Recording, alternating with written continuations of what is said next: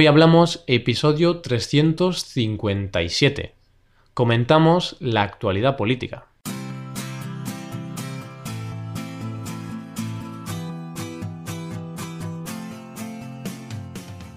Bienvenido a Hoy Hablamos, el podcast para aprender español cada día. Ya lo sabes, publicamos nuestro podcast de lunes a viernes. Puedes escucharlo en iTunes, en Android o en nuestra página web. Recuerda que para acceder a todo el contenido premium y disfrutar de atención personalizada, puedes hacerte suscriptor premium en hoyhablamos.com. Y ya hemos llegado a viernes, es el final de la semana, por lo que vamos a hablar Paco y yo sobre un tema concreto. Vamos a tener una conversación entre nativos en español. Y hoy vamos a hablar un poquito de la actualidad política o de la actualidad social en España, porque como comentamos en el episodio del martes, pues ha habido algunos cambios importantes en España. Hoy hablamos de las novedades políticas y sociales españolas.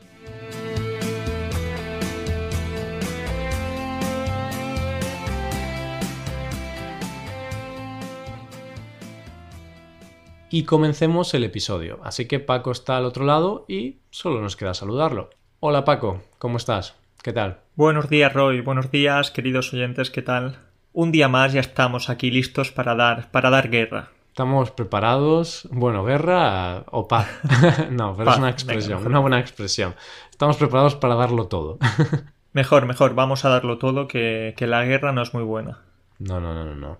Pero bueno, guerra, parece que no guerra literal, pero sí que un poco de guerra figurada hemos tenido en España en los últimos meses, ¿no? Guerra social, más bien.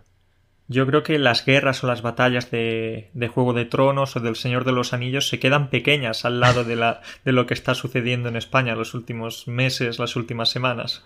Bueno, creo que ahí sí que te está saliendo la exageración andaluza, pero sí, se entiende, pero sí, sí, sí, sí. Bueno, pero es más, eh, es broma, claro está, pero es más una, batalla dialéctica, una batalla política. Y bueno, social también, ¿eh? Porque está España un poco revuelta. Entiendo el enfoque que le das, que al final, pues están ocurriendo cosas que no son al nivel de Juego de Tronos, pero bueno, sí que son cosas importantes y que está cambiando el panorama. Eso es, el panorama pintaba mal, ahora parece que pinta un poco mejor con algunos cambios, pero bueno, depende de por dónde lo miras. Para algunos va a pintar muy bien, para otros peor, pero es lo mm. que hay. Sí, claro, y también depende de, tu ideología, ¿no? Si eres más de izquierdas, quizá ahora el panorama pinta mejor, pero si es más de derechas, pues mm, quizá es peor, porque bueno, por lo que ha ocurrido, ¿no? Pero bueno, hablemos ahora ya de cosas concretas y dejémonos ya de tantas generalidades. Vamos a hablar primero del nuevo gobierno, ¿no? Este tema ya lo hemos comentado en el episodio del martes, de este martes, pero merece la pena que tú y yo pues lo comentemos otra vez. Y es que, ¿qué ha pasado en el Congreso, Paco? Que está la cosa en las últimas semanas, se volvió loca. Claro, nosotros aquí como grandes analistas políticos, pues vamos, a, vamos a analizar lo que sucede en España, ¿no? Por supuesto, claro. Bueno, es, es, nuestra humilde opinión y vamos a acercar un poco lo que ha pasado. Lo que ha pasado es que el Congreso está en pie de guerra. Volviendo a los términos eh, de antes. Mucha guerra hoy. ¿eh? hoy muchos, mucha guerra. Y es que pues, ha habido una moción de censura en contra de, del gobierno del Partido Popular, que era el gobierno que ha estado gobernando los últimos siete años. Sí, desde el 2011, sí. Siete años y una moción de censura pues que les ha sacado del poder, les ha sacado del gobierno y ya pues tienen que volverse a su casa porque han perdido su, su poder ahora han pasado del gobierno y ahora están en la oposición, ¿no? Que es como llamamos a los partidos que no están en el gobierno y entonces hacen oposición al gobierno, ¿no? Intentan pues poner las cosas difíciles, criticar cómo lo hacen y todo eso. Entonces ya están en el otro lado. Pues el partido gobernante era el PP, el Partido Popular, y los que ahora han pasado al otro lado son el PSOE, el Partido Socialista, y Podemos y algunos partidos de ideología principalmente nacionalista. Sí, es que mm, es una mezcla rara, ¿no? Porque el PSOE fue el partido que presentó la moción de censura. Y nadie, realmente nadie daba un duro por ellos, porque tenían que juntar pues los votos de, no sé, ocho partidos distintos o algo así, de todos los nacionalistas o casi todos los nacionalistas, pero lo consiguieron y así han logrado formar un nuevo gobierno, pero hay que recalcar una cosa importante, que aunque estos, todos estos partidos han apoyado la moción de censura, eso no significa que vayan a apoyar pues, las nuevas leyes y tampoco vayan a formar gobierno con ellos, porque realmente ahora el PSOE está gobernando en solitario, ahora, porque no ha llegado a ningún acuerdo, ¿no? No ha llegado a un acuerdo con Podemos, por ejemplo, y si hubieran nombrado algún ministro de Podemos, pues ahí más o menos tendrías un acuerdo, ¿no? Pero no, están gobernando en solitario. Por eso ahora tienen que buscar apoyos de las otras facciones políticas. Claro, y lograr apoyos en política es bastante difícil porque siempre hay ahí unos intereses, déjame hmm. eh, que controle este ministerio, que controle tal, pero parece que, que, sí, que el PSOE va un poco haciendo su camino. Y todo esto que estamos contando, la gente se pregunta, vale, ha cambiado el gobierno, el Partido Socialista ha tomado el poder, pero ¿por qué a estos partidos de repente les ha apetecido eh, crear una moción de censura? ¿Cuál ha sido el motivo, Roy? Pues el motivo ya lo hemos comentado, ¿no? Que el caso Gürtel, el mayor caso de corrupción de la historia de España, de la historia de la democracia, y fue un caso increíble porque mm, hubo 29 condenados a 300 y pico años de prisión en total, ¿no? Una media de 10 años más o menos de prisión por persona, por un delito económico. Entonces, es algo que sorprende mucho en España, porque hasta ahora la gente que, pues, que cometía delitos económicos, bueno, tenían cuatro años de prisión, cinco, estaban unos añitos en prisión y ya estaba, ¿no? Pero este caso de corrupción fue muy escandaloso y muy importante y claro, el PSOE vio ahí una oportunidad para echar al Partido Popular, al partido gobernante del gobierno, porque además en la sentencia decían que el PP se había beneficiado como partido político de este caso de corrupción. Y ese fue el argumento que dieron todos los partidos que apoyaron la moción de censura. Pues lo has explicado estupendamente, profesor Roy. Me gusta la política, ¿eh? se nota. Y claro, esto se ha dado por no solo por el caso Gürtel, porque sí, ha sido un caso de corrupción muy grande, de los mayores en España, pero han pasado otras cosas en España en los últimos meses. Por ejemplo, hemos tenido manifestaciones muy importantes de, de los pensionistas, creo que en un episodio lo comentamos. Sí. Eh, también ha habido movimientos feministas, muchos, eh, muchas protestas en las calles y, y en general podemos hablar de una pequeña revolución en España una revolución social y política que, ha llevado quizás a, que esta moción de censura saliera hacia adelante. Sí, y es importante también comentar otra cosa que no hemos comentado, pero no es la primera moción de censura de este periodo legislativo, porque es la segunda. Hace un año Podemos presentó una moción de censura, pero en ese momento Podemos no consiguió los suficientes apoyos pero ahora la que ha presentado el PSOE sí ha conseguido los suficientes apoyos. Y entonces eso también nos dice que ya la gente no estaba muy contenta, los, los otros partidos no estaban muy contentos con la labor del gobierno pasado.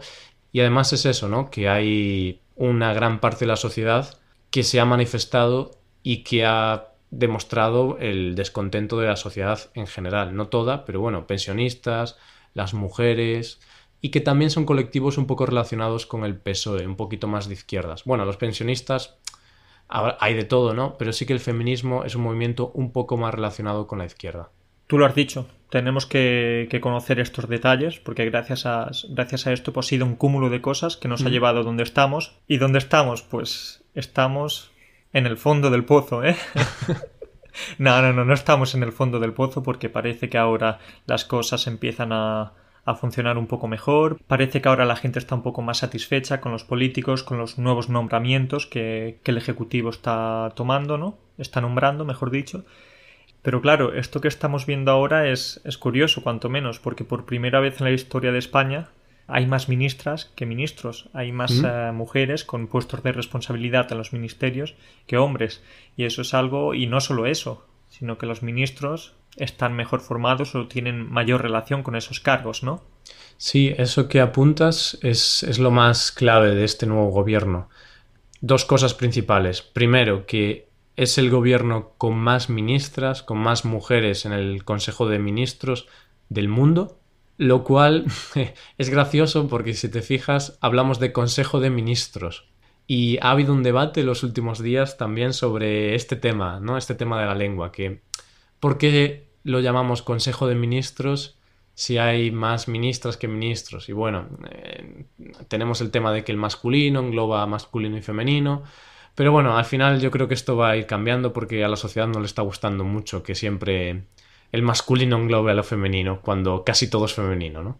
No, y recuerdo, Roy, cuando hace poco, hace unos meses, un responsable político dijo eso de portavoza para mm. nombrar a una, mujer pues, que ocupaba el, el puesto de portavoz y se generó una polémica en España bestial, como cómo puede decir eso, está ultrajando el, diccionario de la RAE y fue bastante curioso ver cómo reaccionaba la gente por simplemente eso, añadir una A a una palabra. Claro, y lo curioso es que sí que en ocasiones yo les doy la razón que el lenguaje es un poco machista, pero claro, en este caso es una palabra compuesta y es portavoz, porta-voz. Y realmente voz es una palabra femenina.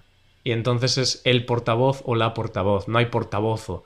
Y entonces, claro, su argumento quedó un poco mal porque justo en esta palabra no tiene sentido hacer un femenino.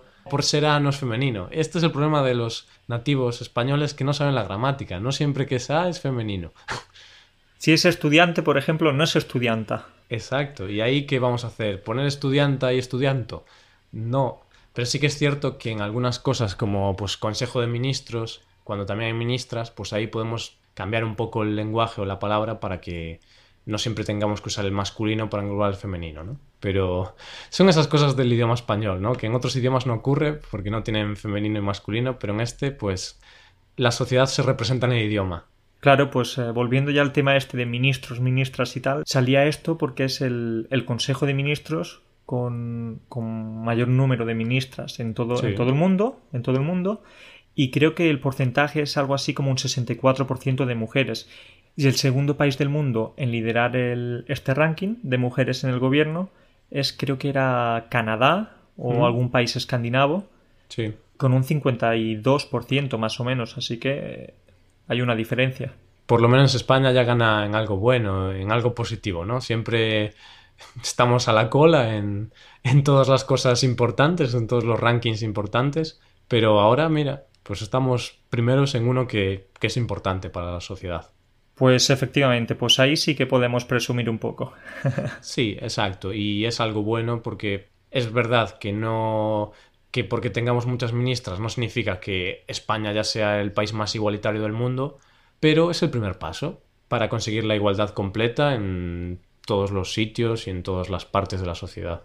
Y ya no solo eso con el tema de, las mujeres, también tenemos que comentar otra cosa que he dicho antes, es que por primera vez los ministros o las ministras que han sido nombradas, pues tienen relación con el cargo que van a ocupar. Por ejemplo, el Ministerio de Ciencia va a estar ocupado por, por un astronauta, y recuerdo que hace años eh, el Ministerio de Ciencia pues estaba ocupado por, por un abogado o por un escritor, tal.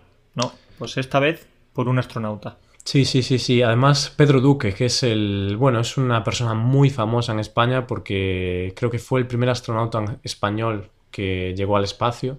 Y, hombre, pues es una persona que algo de ciencia supongo que sabe, ¿no?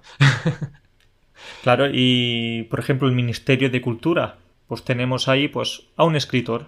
Sí, es verdad, Máximo Huerta, ¿no? Si, ¿no? si no me equivoco. Sí, eso es. Y casos así, pues se repiten. Cada ministerio pues está, está liderado pues algún especialista en ese ámbito. Algo que hasta ahora era algo extraño, por decirlo de alguna forma. Sí, no ocurría mucho. Y de hecho yo eh, Hace unos días vi un tweet que me hizo mucha gracia, que decía que qué mal estábamos antes en España porque ponen a ministros preparados y nos sorprendemos mucho, ¿no? Rollo, ¡hala! Un, un ministro de ciencia que sabe de ciencia, o una ministra de economía que ha trabajado en, en cosas de economía. Y nos quedamos muy sorprendidos. Pero es algo absurdo, ¿no? Porque, hombre, si eres ministro de ciencia, tienes que saber de ciencia sería lo normal. Sería lo normal, pero esto es España. Y lo que hablábamos antes, recuerdo hace unos años que ponían de ministro de, Economía, pues mm, como si te ponen a ti o a mí. Bueno, Tenemos eh, los mismos conocimientos. Ya les gustaría, ¿eh? ya les gustaría. No. Bueno, no sé, no sé qué pasaría ahí. Pero es verdad, hace años nos acostumbramos a estas cosas extrañas, que, que no habían especialistas en esos ámbitos, y ahora, pues, parece que, que ya llega algo más normal, algo más decente. Sí, podemos decir que en España pues tardamos un poquito más en, en alcanzar la normalidad o lo que se considera normal. Pero bueno, poco a poco, pues mira, los casos de corrupción eh, se empiezan a condenar, la gente empieza a ir a la cárcel por robar tanto dinero, los ministros comienzan a ser personas que saben un poco de su tema, ¿no? Que son expertos. Y yo la verdad, pues mira, a mí me alegró un poquito la, la elección de los ministros, ¿no? Porque por lo menos dije, joder, pues mira, hay un nuevo gobierno y saben algo del tema, que está bien. Está bien, ¿no? Está bien que, que sepan algo del tema. Claro. No, es así, es así. Pues parece que llegan tiempos de cambio y a ver si esos cambios van, van a ser efectivos. No se queda todo en palabras, en gestos y, y en imágenes y parece que avanzamos un poco más. Claro, ese es otro tema, porque mm, quizá los que son más de izquierdas, como hemos comentado antes, esto va a ser algo muy positivo, pero para los de derechas, pues quizá es un poco negativo, pero bueno, no tanto porque mm, posiblemente haya elecciones en menos de un año, porque Pedro Sánchez dijo que iba a convocar elecciones anticipadas. Entonces, bueno, los de derechas tampoco tienen que estar tristes porque Ciudadanos, que es uno de los partidos así un poco de centro o centro derecha, pues es un candidato a esas elecciones también, va muy bien en las encuestas, que por eso no lo hemos comentado, pe- pero Ciudadanos no estaba a favor de la moción de censura, pero estaba a favor de convocar elecciones. ¿Por qué? Porque va muy bien en las encuestas. Entonces, al final casi es algo bueno para todos, para derechas o izquierdas, excepto para los del PP, que sí que son derechas, pero no son los únicos. No sé, yo creo que es positivo para todos, sinceramente. Claro, y ya que hablas de las encuestas, sería interesante también hasta qué punto nos podemos creer las encuestas, porque yo siempre he pensado favorecen a unos o favorecen a otros dependiendo un poco de los intereses políticos. Hmm. Así que cuidado, cuidado. Las Sí. encuestas, encuestas, pero las encuestas las carga el diablo. Sí, sí, y eso es verdad, porque hay como una, yo las- lo estudié en la universidad, que hay una teoría que dice que también las encuestas se utilizan para dirigir un poco la opinión de la, ¿no? La, la opinión de, de la opinión pública, entonces intentan dirigir un poco, pues, a, los- a, a quien les- a quienes les interesa, ¿no? A lo mejor si un periódico hace una encuesta y ese periódico es un poco más de derechas, pues parece que los partidos de derechas van mejor en esa encuesta. Y si es más de izquierdas, pues seguramente los partidos de izquierda van un poquito mejor. Pero bueno, más o menos en política se cumplen las encuestas. Pero bueno, con un 20% de margen o algo así. Un margen de error enorme, claro. Habría que hacer un estudio más detallado si se cumplen o no, Roy. No Pero te bueno. creo, ¿eh? No te creo. Me acabo de inventar ese porcentaje, ¿vale? Eh, Sí, que conste. sí. Pero El bueno, 90% de la gente piensa que mientes, eh. Roy.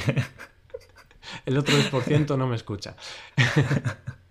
Pero para concluir, pues nada, aquí son tiempos de cambio, pero realmente es un cambio que va a durar pues posiblemente menos de un año porque es muy probable que haya elecciones, como hemos comentado, y quizá el cambio importante será con esas elecciones que presumiblemente serán en 2019, pero no lo sabemos. Pero presumiblemente serán en el 2019. Así que nada, Paco, nos quedamos a la espera. Vamos a ver qué pasa, vamos a ver cómo se solucionan los diferentes problemas que tenemos en España, que no son pocos, si es que se solucionan, y ya está, pues habrá que esperar, habrá que esperar a las próximas elecciones, el año que viene. Sí, y hay que ser optimista y bueno, ponerse en lo mejor en lugar de lo peor. Ahí está, optimismo, optimismo, siempre, Roy. sí. bueno, Paco, pues muchas gracias por hablar conmigo y, y por estar aquí con todos nosotros. Y cuídate mucho ya nos vemos el viernes que viene.